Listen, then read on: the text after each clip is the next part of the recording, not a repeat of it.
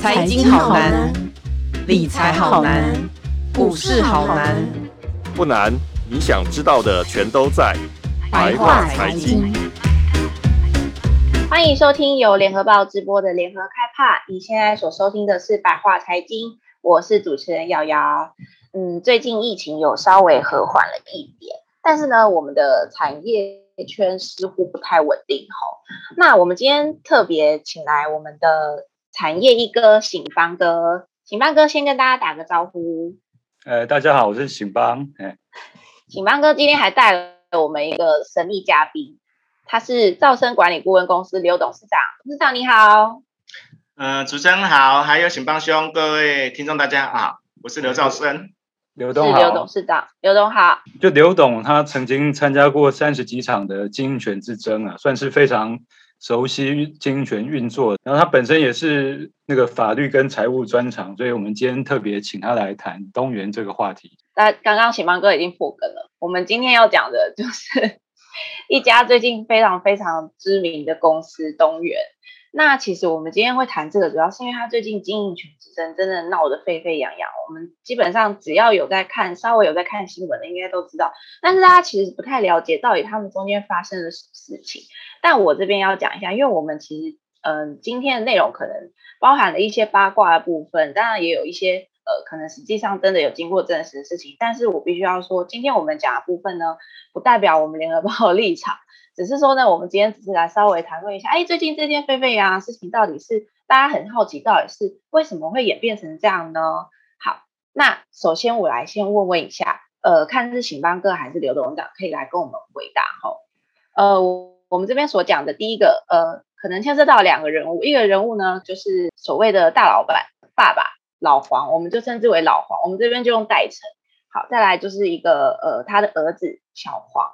那这他们两个父子之争呢？东元这两个父子之争呢，其实已经好久好久了，大概哎有四个月了吧，醒邦哥，大概有多久啊？大概是从三月开始正式开战这样。嗯哼，然后到七月二十三号，七月二十三号还没结束，嗯、哦，还没结束哦，因为我目前看到的新闻报道是说，是爸爸就是老我们的这边代称的老黄胜利。那我们先讲一下。呃，醒邦哥或者是董事长，可不可以来跟我们讲一下那个过程？你们是怎么看待这个过程？然后还有，首先我们先来讲，呃，为什么最后会是老黄胜利？呃，老黄跟小黄之争，其实应该从更早的那个保家出现来讲啦，哈。嗯。那当初保家其实一开始出现二十六趴的时候，其实对老黄来讲。那说真的，真的是晴天霹雳。为什么呢？虽然说东元以前是五大家族创立嘛，那实际上五大家族到现在，我我去推估一下，他们可持股可能已经不到三帕左右。所以说，老黄他这边其实他能够掌握的，其实可能在十到十二帕之间而已。那每年呢，开会基本上几乎都是靠收委托书啊。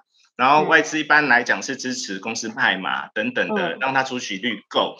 以那个宝佳的二十六趴来讲的话，说真的，其实是很难去应付的一个状况。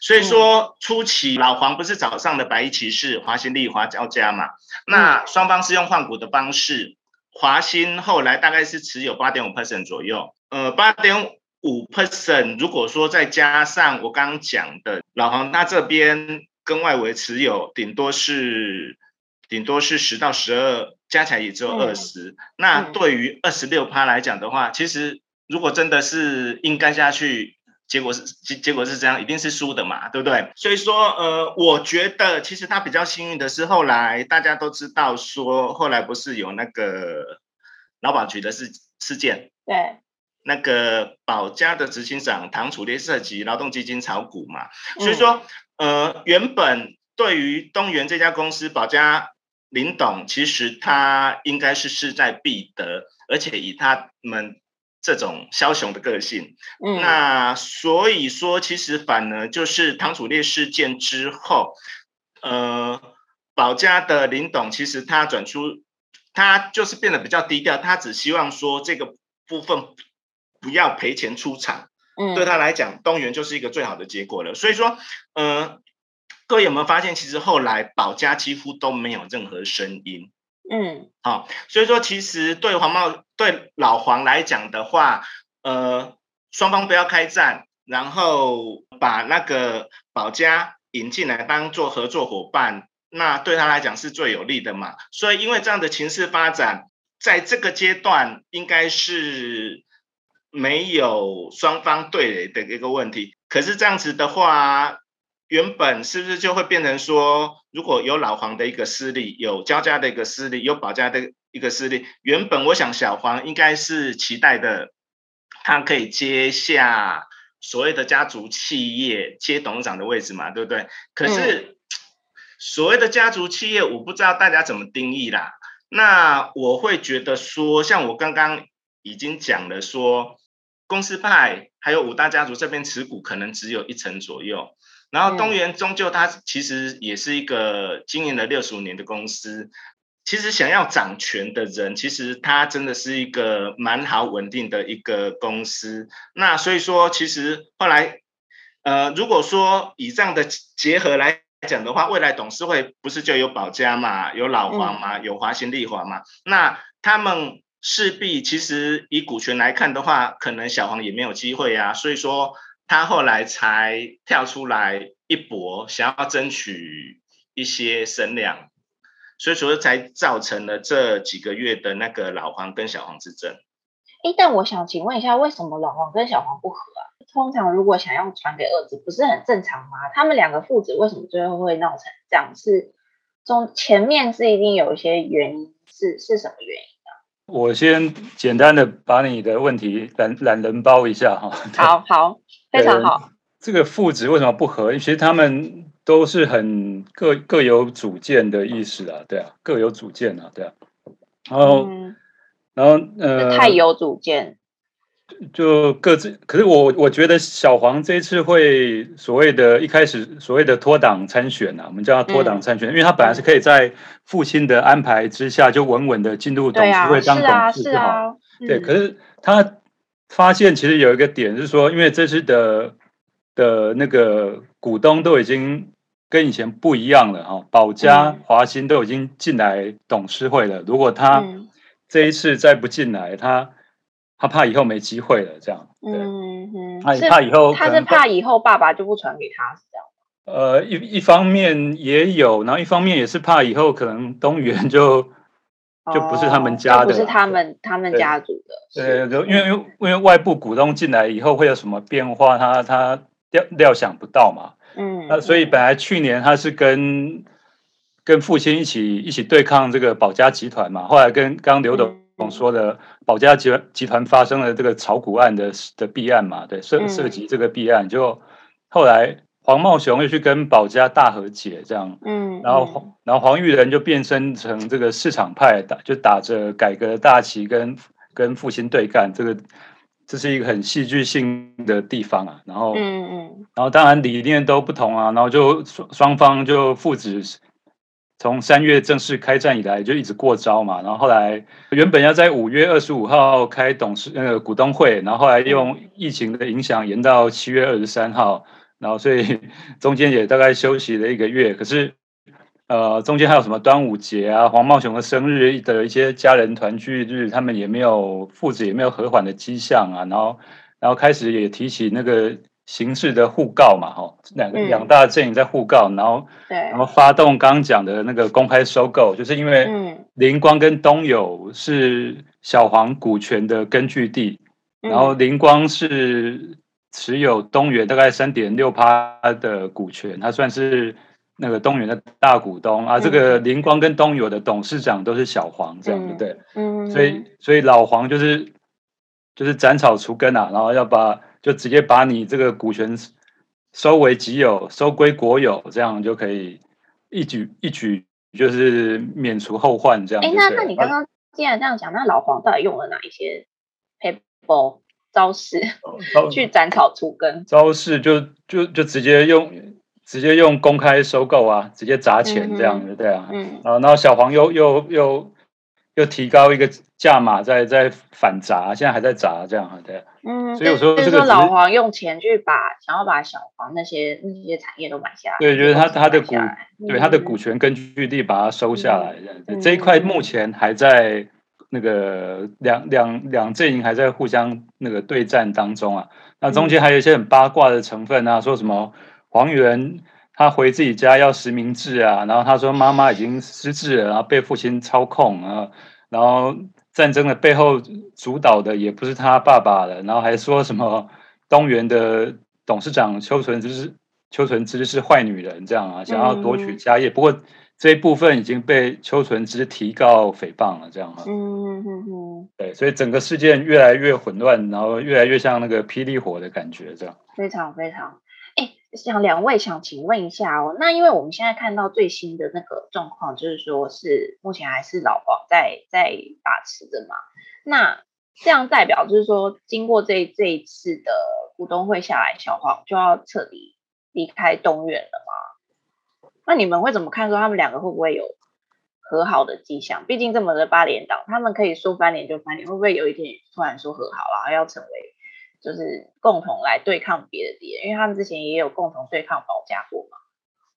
哎，刘东前，其实你说离开东元，其实他这次其实也掌握三三个席次啊，所以你要说他离开，他也没有也没有特别离特别的离开，他还是拿了三个席次，对不对？不过哈，我们可以看看一下小航拿到的三个席次，那这三个席次，那以现在那个老黄他这边要。做的那个收购的动作，其实最后只会影响小黄这个灵光投资的代表人。那为什么呢？嗯、因为那个黄玉仁基本上他是灵光投资他的法人代表人。嗯、那如果说老黄这边取得了灵光的经营权之后，他自然而然就可以把小黄把它换掉。嗯嗯，哦，那另外那个英译国际的黄，这个是还在进行中的嘛，对不对？还没有还没有结束。对，这还在进行中。那就算灵光拿下来之后，其实，在董事会里，呃，所谓的小黄阵营，其实还是有两席啊，这是没办法去调整的啊。那再者哈，嗯、说真的，其实我认为说。因为以呃，他们公司呃，动员是十一席嘛，他有七席一般董事跟四席独立董事。嗯、那目前目前老黄这边是八席，小黄这里是三席。那以公司一般来讲，我们运作啊，呃，以一般的议案就是二分之一通过嘛，所以老黄的八席基本上没有问题嘛。那就算是重度决议三分之二的话，十一席里面只要占有七席。所以说，基本上小黄这里，我认为不管是剩下一席、两席、三席，对于整个董事会运作，说真的都没有影响。影响。所以说，对，所以说，我觉得接下来的诉讼哈，只在于说，因为之前既然已经发动了，那双方其实都各有支持的支持背后支持的力量啦。嗯、那。呃，只是说台面上一个代表的是小黄，一个代表的是老黄，那大家都有对后面的人要交代的一个压力，所以势必来讲的话，其实这个诉讼一定会走完。嗯，那我反而认为说，呃，这个诉讼走完之后，呃，因为基本上诉讼可能也是要打蛮长的一个一蛮长的一个时时间呐，而且这样的选举选举结果，其实小黄自己很清楚，说他改变不了什么啊，因为他连呃。独立董事能够公告的发言权，他都没有，所以说其实选举之后他也是示好嘛，嗯、对不对？那我觉得说，也许用时间可以去淡化两个人之间的关系，可是，在诉讼结束之前，呃，要回复到所谓的父子亲情，可能是比较困难一点的。嗯哼哼，请邦哥，你怎么看？说他们父子会不会有和好？嗯，其实小黄在就是上上礼拜五那个股东会改选完的记者会啊，嗯、他就已经讲了，说他们不排除寻求任任何董事的合作啦，然后他也、嗯、反正就是那种递递出橄榄枝啊，然后也说也不排除会跟也也有应该说也有意愿跟父亲来和解了，对啊，嗯嗯，因为其实主要就是因为现在这个公开收购还在进行嘛，预预计应该会到八。九月跑票这样哈，嗯、那那他如果收购案一旦成功，那他这一席的董事的法人代表就会被换掉啊。那所以他，我觉得他这这是他不得不的一个一个选择了哈。不得不跟爸爸合作这样。对，不不得不跟这个所谓保家华新，嗯，然后黄会长这个泛公司派示弱，示弱，示弱，对。然后，那可是刚也讲到了说，他那他一方面是这样，可是一方面他也可以寻求一个所谓合纵连横的管道嘛。嗯，其实说，呃，刚刘董说三席好像不能干嘛，可是其实三席也也不小啦，对啊，他因为你看其他，如果我们一般称现在的这个董事会的结构叫四党不过半嘛，嗯，小黄一党，老黄一党，然后。保家一党，华兴一党，这有这个四大派系在里面。嗯，那每个派系，呃，大概是有有，呃，三三四席的董事差不多这样啊。好，我没记错是四三一，四三三一，四三三一，对对对。嗯、那那所以这个三席，你说，或许他没有读懂，他可能起不了一些什么发起股东会的作用，可是他。如果可可如果如果光就这个席次投票来看，他还是有还是有一定的一定的分量啊，对啊，对啊，还是就是可以至少跟其他大股东也也可以平起平坐这样子啊，对。嗯嗯。那你说老黄这个泛公司派拿到八席啊，三分之二绝对多数，这个就这个其实只是符合预期而已啊，他没有选的特别好。如果他依据他先前的规划，他应该拿到九那个九席才对，然后。这次还不小心让小黄多拿到一席这样子，哦，这就是一个呃惨赢的一个概念，就是他可能比他的预预期，虽然他赢了，可是他的比他的预期还要还要少席次。对，应该说小黄这边如果拿到两席，那就普通啊啊，如果三席，他们觉得他们是大胜，就这样而已。嗯，当然我们那个公开收购还没有结束嘛，所以其实小黄有可能会丧失他的另外一席。对，而且过半本来就就是老黄这边，他们股权已经已经超过六成了吧？那这过半是应该的，嗯、而且小黄他也全部也才提名七席而已啊，也嗯也没有提满，也没有提到十一席这样子。嗯，刚刚我们请帮有特别提到哦，那个前面那个过程非常的八连档，我们的小黄啊，刚刚请帮有特别提到，就是针对那个东元的现任的董事长。就是有一些谩骂啦，就是指说哦，就是那个女人带坏了自己的爸爸之类的。那我想要问一下，说，哎，东元这个董事长为什么现在这个时间为什么会被小黄骂呢？然后还有，到底东元董事长为什么呃老黄这么的信任他？这个可能要请刘董，我真的不太熟。刘董可不可以帮我们说一下？嗯，谩骂的这一块，等一下我再讲。我们嗯、呃，我觉得。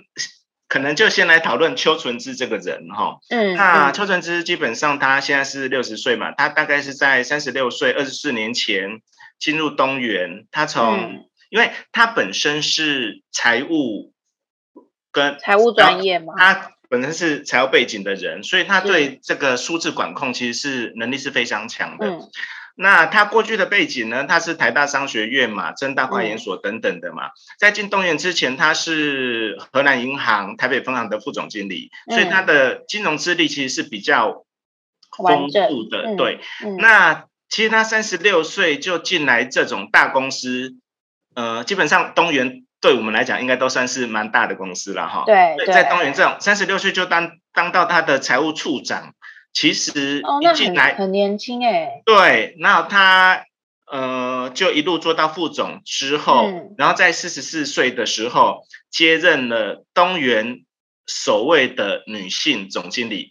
四十四岁上市公司一个五十亿公司的总经理，而且是一个女性，那大家就可以去想象说，其实她的能力好不好？那能力好不好呢？嗯、其实很现实的，就是要对。股东交代，对不对？嗯，那我这边也去看一下，说他在总经理任内的绩效表现，哈，就从二零零五年到二零一四年，那从这十年来的公司的获利，哈，从零点九七、一点二六、一点四六，一直到他接任董事长的前一年到二点零六，那表示说，其实他这十年来，其实他的他带领东元，其实在一路获利是创新高的。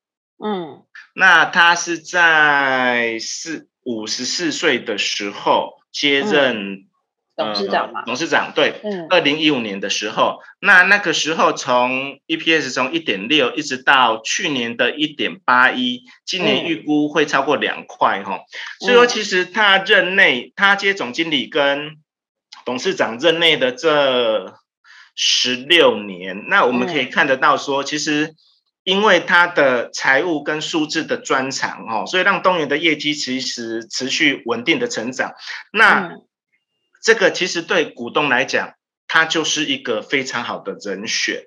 所以说，呃，另外哈，其实我比较压抑的就是，因为主主管机关不是现在大家常常去提到什么公司治理等等的，对，对不对？嗯。那我去看他们的官网，他们在组织内规里，包括说什么章程啦、股东会议事规则啦、伦理诚信守则啦的每一项的内容，其实都你都可以点进去去下载。它是非常清楚的，包括说整个公司治理运作的的一个状况啊，包括公司治理运作情形，包括治安等等的。那所以说，其实我觉得说，就是在发展的过程中，呃呃，一家公司在稳定发展的过程中，而且要逐步转型，那有一个财务背景的人来控这家公司，而且这么稳定的成长，那我觉得其实。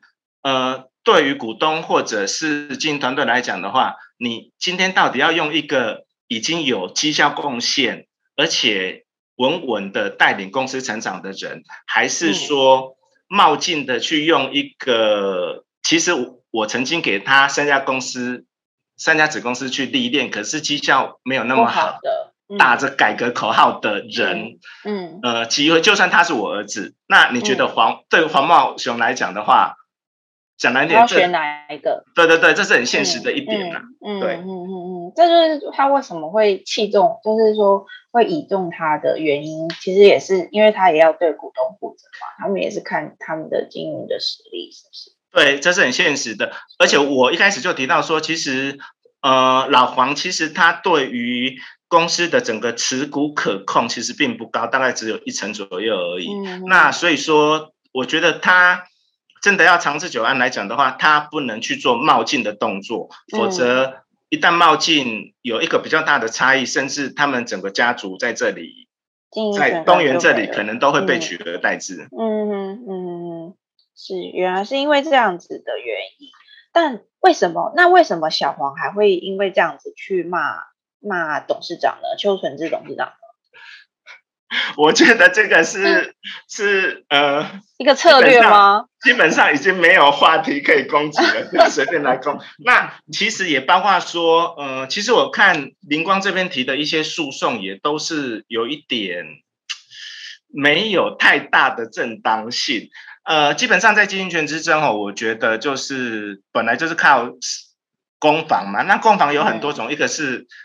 实力原则就是看你有多少持股嘛，对不对？嗯。那另外一个策略，那有一种策略就是我不管你对不对，反正我先、嗯、我先鸣旗鼓，然后公告周知，你哪里错，我要对你提告等等的。嗯、可是真的事实是这样子吗？其实我想外界很多人不清楚嘛，对不对？嗯，对。对啊，所以说其实呃打诉讼啊，或者开记者会啊，这个不是都是每次我们看到经。经营权之争常常会会常常会有的的剧情吗？嗯嗯嗯嗯，是的。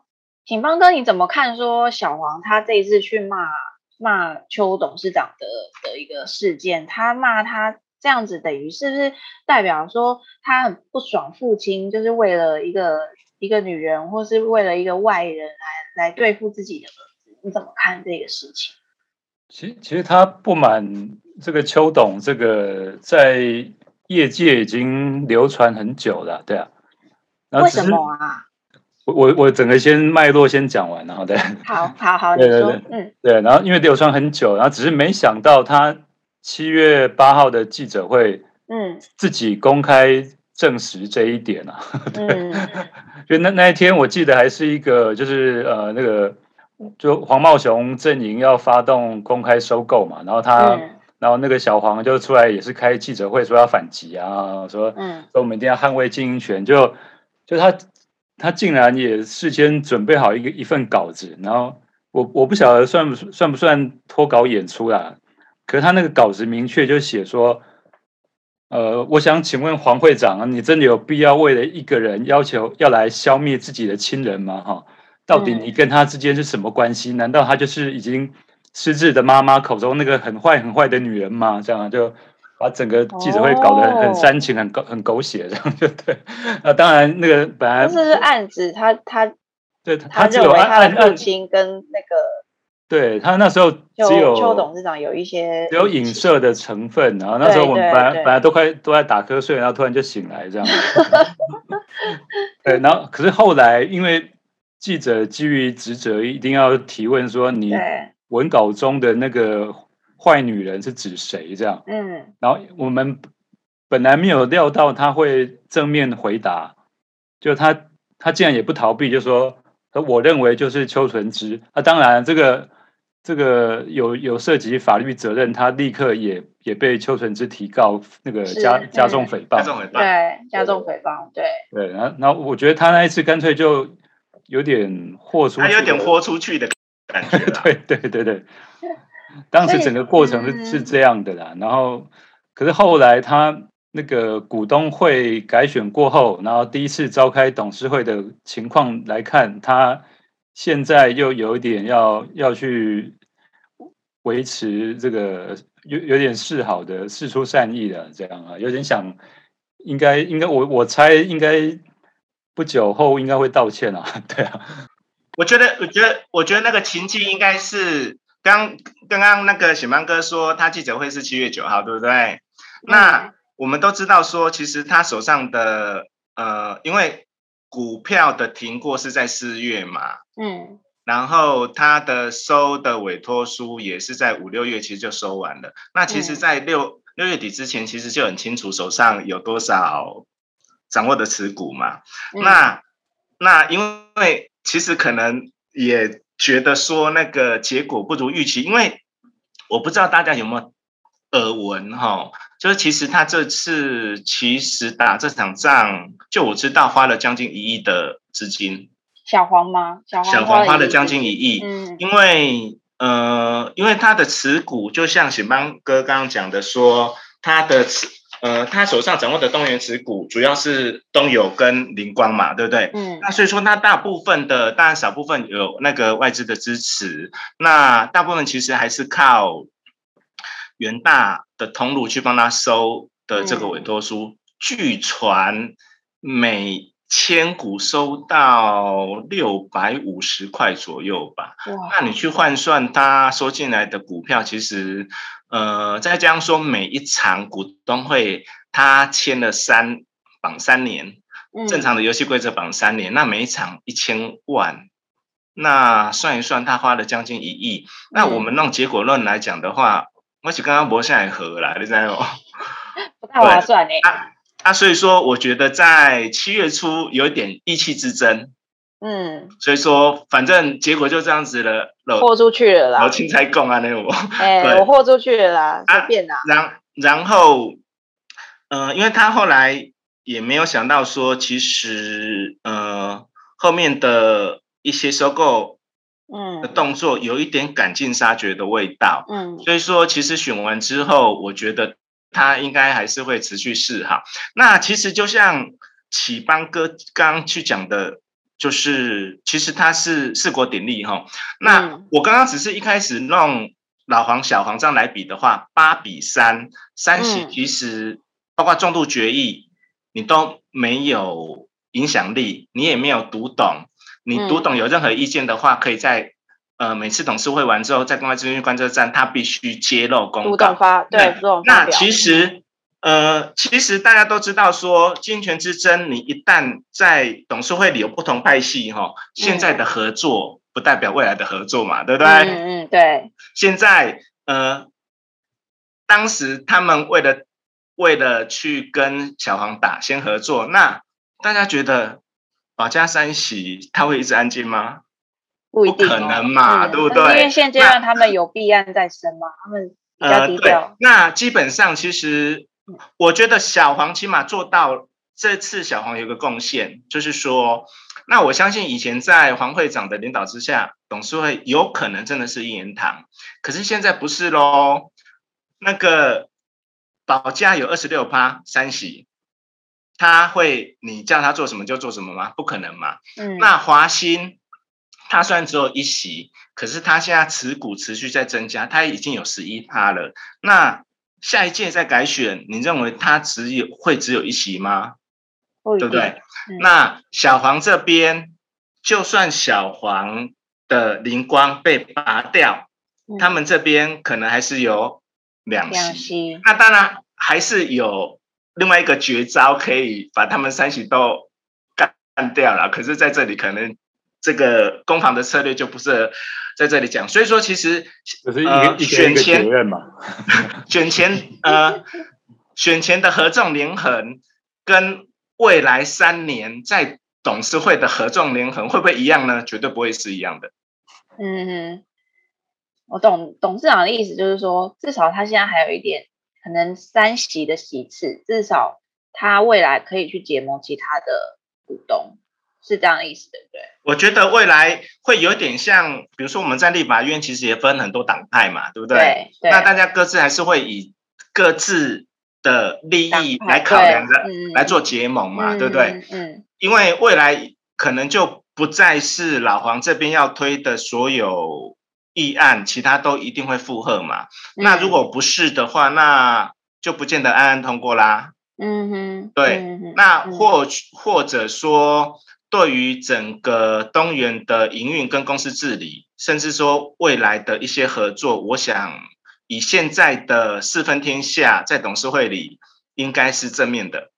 嗯，是。刚刚董事长特别讲到，他认为说这样未来可能是正面的。那我们这边也谈到了，那两位怎么去看说，那东元集团未来要怎么样去发展？因为看起来是走向专业经理人制了嘛。那你们会认为说它的发展会是正面的吗？还是说其实未来会反而会有更多的纷争？我们先请董事长来讲一讲哦，待会我们请信邦哥来看怎么样看这件事情。其实，在这么大的公司，其实他本来就是专业经理人制啊。嗯、那虽然说大家会呃会有一种说法说，会长还是最后拍板的。那对啊，他就是幕后的拍板人啊。对我们来讲，有一些家族企业其实大概都是这样子啊。其实说他被他正向是专业经理人士。其实说真的，在一些比较大的企业，如果说大家。都认为说他有家族色彩的话，哪一家不是这样子？是啊，是啊，没错。那可是，在实际上的整个运作，还是要靠专业经理人啊，不然，嗯，不然讲难一点，会长出一张嘴啊，底下的不配合，嗯、他就一定可以运作吗？所以，其实，在大部分的、嗯、的执行面跟公司营运面，其实我认为还是在专业经理人的。模式在走哈，那其实东元好像是有五大事业体嘛，嗯，那所以说那像那个小黄，他就是那个资讯电子科技事业体的执行长，所以他们有五大执行长在负责不同的事业体。那这几年其实也陆陆续续在转型哈。那虽然说小，我记得小黄有批评说什么。呃，公司都没有转型啊，干嘛干嘛的。其实他讲这种话，我觉得有点在打脸自己，你知道吗？嗯，就是你明明，因为你明明是一个重要事业体的执行长，这第一个。第二个，你当初是董事会的常董，你还不是一般董事哦，你是常务董事哦。哦，就是他其实有能力可以转型的，他为什么偏偏要在这时候讲说没有转型呢？所以说，我觉得有些言语其实都是在竞选攻防的时候。嗯拿出来批评，嗯、可是有时候你去攻击对方，会不会其实是反过来，其实是在打脸自己？我是这么觉得啦。而且呃，他们在二零一八年其实成立了一个研发创新委员会，那这个委员会每季开一次嘛，那其实。呃，里面有讨论过，包括车电啊、动力马达、驱动器、风力发电、智慧制造、server、机器人等等的。那我想，他们这个研发创新委员会，其实对于现在呃市场上一些比较新的产品或者研发动能等等的，其实都有在讨论跟规划。而且小黄也是委员会的一员。嗯，所以说，其实我觉得说，其实东元的转型应该是早就已经有在有在早就开启了，对，对早就开启了。那我刚刚会提到说，在董事会里，其实四分天下它，当然它有好有弊啦。有呃一个好处就是不会一言堂，都需要公示决。嗯、那在公示决，你既然需要公示决，就不会去偏好某。某一个政党嘛，对不对？对，那一定是只要对公司好的、正面的，都不会有人去反对，也不用再只听嗯黄会长自己的决定，对不对？所以，对，我认为其实以现在这种情境，应该算是对公园、对东园未来的营运上是比较正面来看待了。嗯哼。秦方哥，你怎么看？说他老黄引进一些外力来来巩固经营权，他对于东元会不会其实是你会看认为他会不会其实更复杂，还是说其实就像董事长讲的，其实他是正面，对公司自己来讲其实是正面的。其实刚刚那个刘董已经讲的还蛮蛮详细了，对啊，嗯嗯，啊，只是说他那个引进外力的来巩固经营权，这个就是说如果如果今天。我保家已经持股逼近三成了，我其实已经、嗯、老实讲，三成其 其实已经算很很很很高的趴数了，对不对？嗯、那如果有，嗯、第一个是如果你要保家永远没有野心嘛，也不要说野心，企图心好了，对啊，嗯，这这个是你要提防的嘛，对啊，对啊，那不然就是说，那如果今天你的经营绩效不好，嗯，经营绩效不好，那那会不会保家说，那不如我就我就自己找人自己来经营啊？对啊，对对，我不要给你大黄，给你小黄，我就是再另外找人。对啊，所以未来就只能好好做吧，然后就让这些各各大派系的股东大家都都满意，都都高兴，就这样这样的。嗯嗯嗯嗯。各位不知道有没有听过一个八卦哈？就是刚刚启邦哥不是说，就是因因为现在四四个党派里面对。暂时现在经营者还是老黄这一派嘛，对不对？对，嗯。可是他终究只有十一席里面的三席。嗯。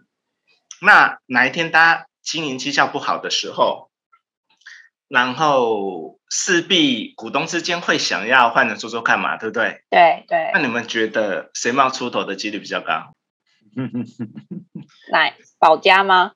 呃，其实不是哦，就是 那个，就是反正大家在闲聊的时候会觉得说，大家不要忽略了目前持续在买进持股的啊，保。那个华兴，华兴。对，因为其实我们可以来看，其实华兴交加，其实它的经营绩效。说真的还不错，否则其实他也不会有这么多的资金可以持续来做加码嘛，因为他当初换股是八点五嘛，嗯，八点五趴，那后来他又砸了十一亿到十一，砸了十八亿到、嗯、到十一趴左右。那如果说老黄这边经营绩效不好，小黄这边呢，因为过去的数字来看也差强人意，对不对？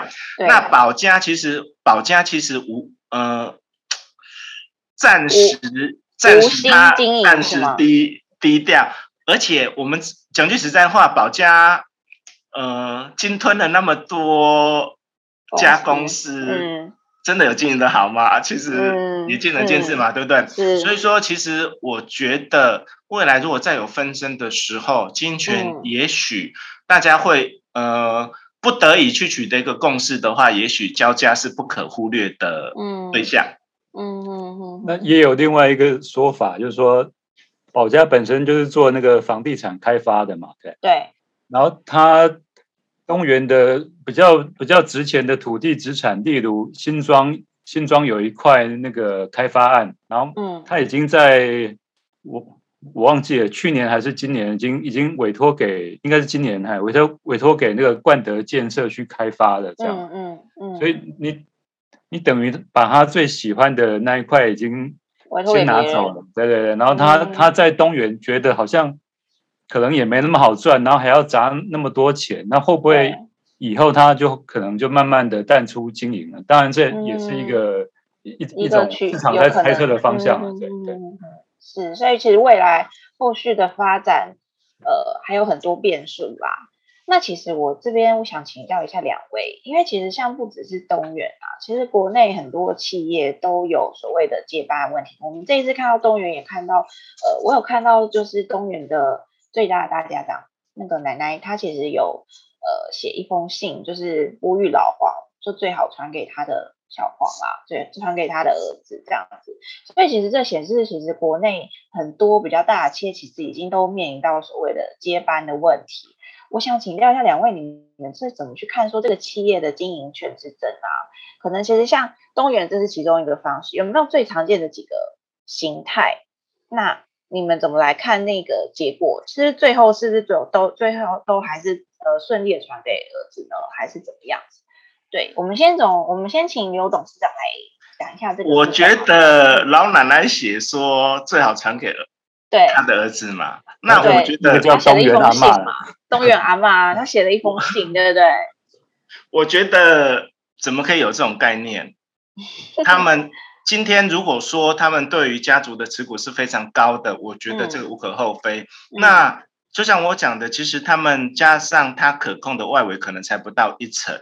嗯，那如果说基本上我们都知道，说公司要营运的好，都是传贤，甚至传钱不是传子嘛，对不对？对对。所以说，其实现在慢慢的有很多，不是也开启了经营权跟所有权分开的一个概念。嗯、其实，其实我觉得，嗯、呃，前几天台塑王家那个才才有对，其实。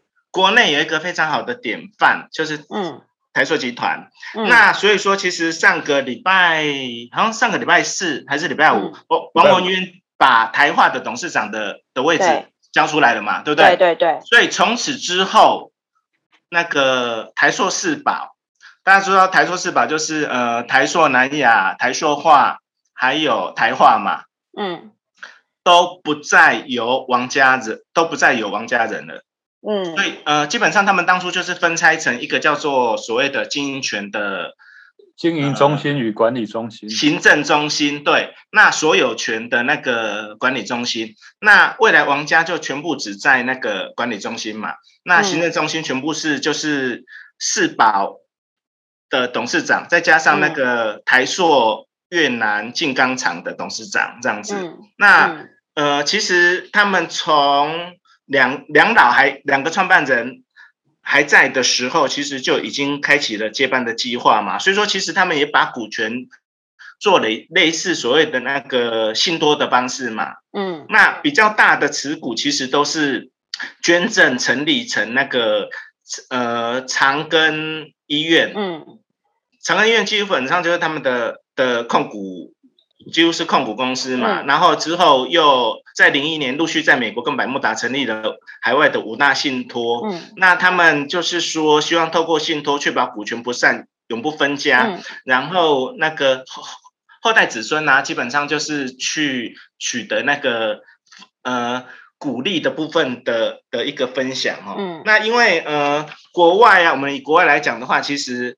洛克菲勒的模式是家族办公室的一个比较成功的范例嘛，对不对？嗯嗯、那等于一个决策的委员会。那台硕基本上就是有这样子很好的一个运作模式，就是呃，那什么叫经营权跟所有权分开呢？并也并不表示说所有的企业的营运都是由专业经理人来定夺，因为再怎么讲，家族成员是这个企业的。大股东，尤其台塑他的交叉持股，嗯、他们他们的持股是真的是很高嘛，对不对？对。所以说我们可以很明确说，哦，他就是他们的家族企业。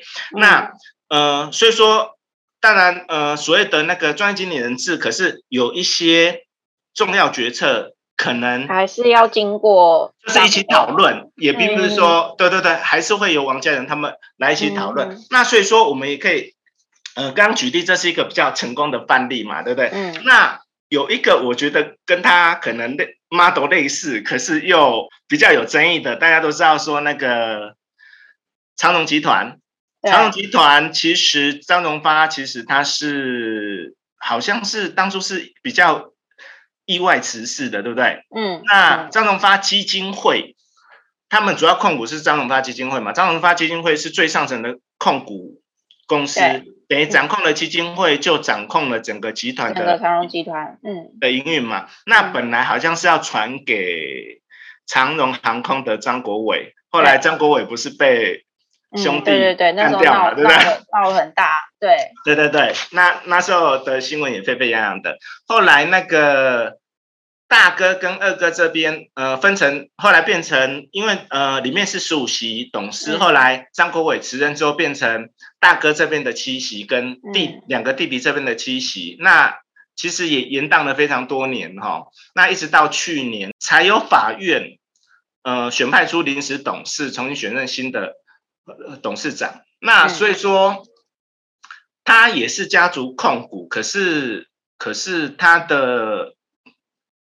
整个运作，我觉得还是在经营者他的心态，因为当大家都想掌权的时候，大家还是会一直用尽任何方式来来攻击对方嘛，把对方干掉嘛，嗯、对不对？所以说，其实我觉得同样是用家族持股，长荣可能就是一个失败的例子。请方哥，我们最后可不可以帮我们做个总结？